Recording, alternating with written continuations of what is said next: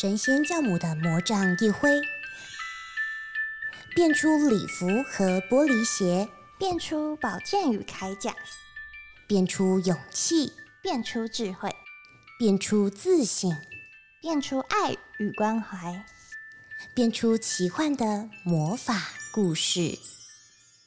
欢迎收听《哔哩吧啦蹦》，今天的魔法故事是。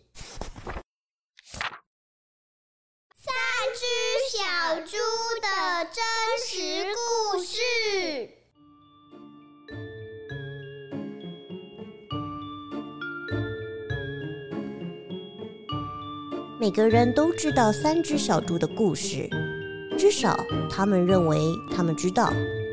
但是我要告诉你一个小秘密：没有人知道这个故事的真相，因为没有人听过我这一边的说法。我是一只狼，叫亚历山大。你可以叫我的小名阿里。我不知道坏蛋大野狼的故事到底是怎么开始的，但是那都是错的。也许那和我们吃的东西有关系吧。狼喜欢吃小兔子、小羊和小猪这一类可爱的动物。喂，这可不是我的错哦，我们天生就是这样嘛。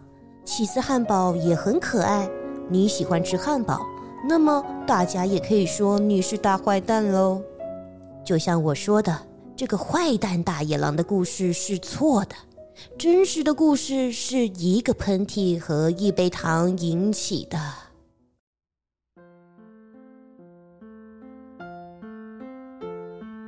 很久很久以前，当我为亲爱的奶奶做生日蛋糕的时候，正好得了重感冒，我一直打喷嚏。更巧的是，我的糖刚好用完了。我出门去向邻居借一杯糖。这个邻居是一只猪，而且不是很聪明的猪。他用稻草盖了一间房子。想想看，哪个脑筋正常的家伙会用稻草盖房子呢？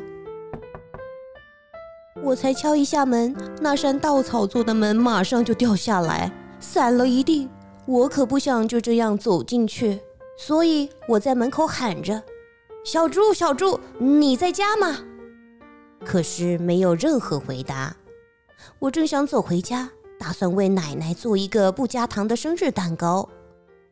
这时候，我的鼻子开始发痒。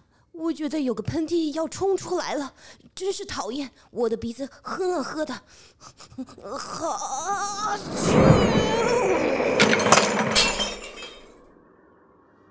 我打了一个好大的喷嚏。你知道发生什么事吗？那间稻草盖的房子竟然被我吹倒了。草堆的正中央躺着一只小猪，它死了。原来他一直就待在里面嘛。对于狼来说，如果舍弃了草堆里这块上好的猪肉，那是很丢脸的事。所以我把它吃掉了，就当做那是一个好大的气死汉堡。我觉得舒服多了，但是我还是缺少一杯糖，所以我走到另一个邻居的家。这个邻居是第一只小猪的弟弟，他比较聪明一点。但是也没有聪明多少，因为他用树枝盖房子。我敲一敲门，没有回答。我喊着：“朱先生，朱先生，你在家吗？”他大吼：“走开了，你这只狼，你不能进来！我正在刮胡子。”当我觉得又一个喷嚏要冲出来的时候，我正紧紧的抓着门把。讨厌的是，我的鼻子又很痒。我试着要把我嘴巴捂起来，但是好臭！我又打了一个好大的喷嚏。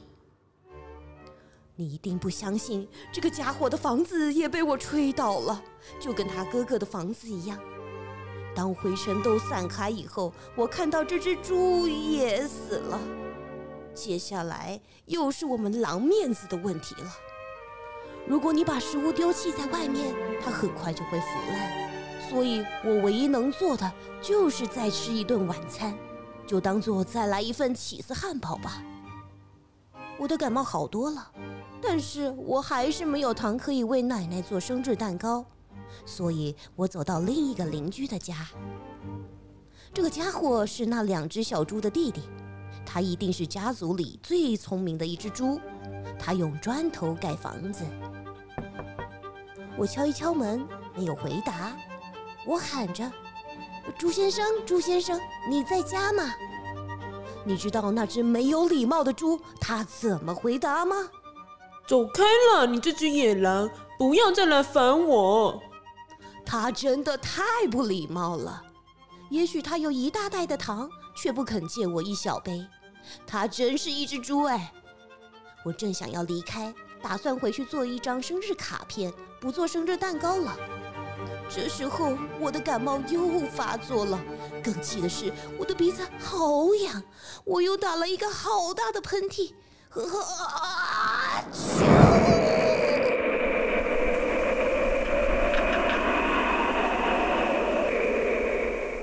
猪小弟大叫：“喂，你那个又老又丑的奶奶不是只吃肉吗？吃什么蛋糕？你不要骗我啦！我绝对不会开门。”我一直是很冷静的，但是当他这样说我的奶奶，我就开始抓狂了。当警察围过来的时候，我正要打破猪小弟的大门。在整个过程中，我的鼻子一直痒痒的，嘴巴也张得大大的，我不停的打喷嚏。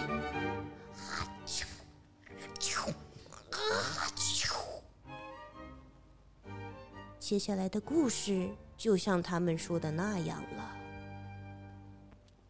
当记者们知道我把两只小猪当做晚餐吃掉了，他们都认为一个生病的家伙要去借一杯糖。这种事听起来一点也不刺激，所以他们就把故事夸大、扭曲了。这里是小猪新闻：一只大野狼狠狠的吹吹吹，吹到小猪的房子。从此以后，他们就认定了我是坏蛋大野狼。那真实的故事就是这样，我被冤枉了。哦，对了。也许你可以借我一杯糖。救我耳机，给我把手放回去。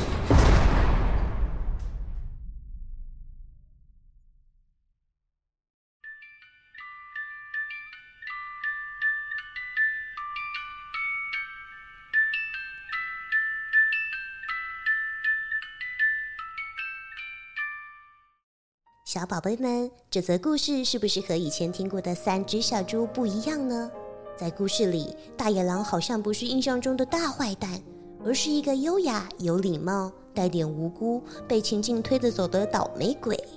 在故事中，一切的出发点都始于大野狼阿力想要亲手做蛋糕为奶奶庆生，因为缺少了材料，所以想向小猪们借一杯糖，但因为自己得了重感冒，所以时常无法控制自己而打喷嚏。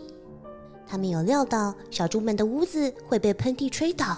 然后屋子一倒，又不小心压死了小猪。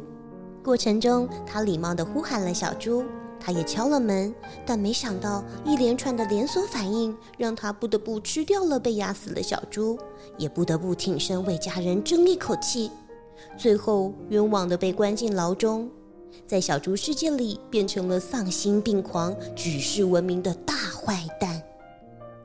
唉，说到这里。这一切都不是大野狼的本意呀，小宝贝们，你们有没有想知道的事呢？露露仙子，我想知道，为什么小猪不回应大野狼，也不借他糖呢？大野狼只是忍不住打了喷嚏，小猪被自己没盖好的房子压死，这样大野狼也算犯罪吗？小猪对大野狼很没有礼貌，还骂他的奶奶。为什么大野狼不能生气呢？警察怎么没有问清楚状况就把大野狼抓起来了呢？没错，你们都发现了好棒的问题。其实故事的一开始，大野狼就曾真情告白，说这是真实的故事，但从来都没有人听过自己的说法。如果小猪一开始就按部就班，好好的盖一间坚固的房子，如果小猪礼貌的回应大野狼，其实故事应该有不一样的结局才对。人们常常只用自己的角度去看事情，而忽略了事情可能有很多面相，也有很多种可能性。但我们常常只看到眼前的东西，就直觉的认为所有的事情都会像自己想象那样进行。人们也常常因为受到旁人的影响，往往盲目的跟从大家，失去了自己观察生活、判断事物的能力。像是故事中，大野狼因为不想浪费食物，所以把不幸被压死的小猪吃掉，但却被当成十恶不赦的大坏蛋。但是没有人想过，狼天生就吃像小羊、小猪这类可爱的动物，它吃了自己平时会吃的食物，这其实是很正常的事。它甚至没有刻意去猎捕小猪，但是今天我们只听到小猪说法，而没有针对整件事有全面的平衡报道，这对大野狼其实是很不公平的事呢。小朋友，你有没有曾经有过这样的经验？自己说的话或做的事不小心被别人误会，不小心被曲解了，但对方甚至连给你解释的机会都没有，其他人甚至也因为谣言而错怪你。如果发生这样的事，你是不是也会很难过、沮丧，甚至生气呢？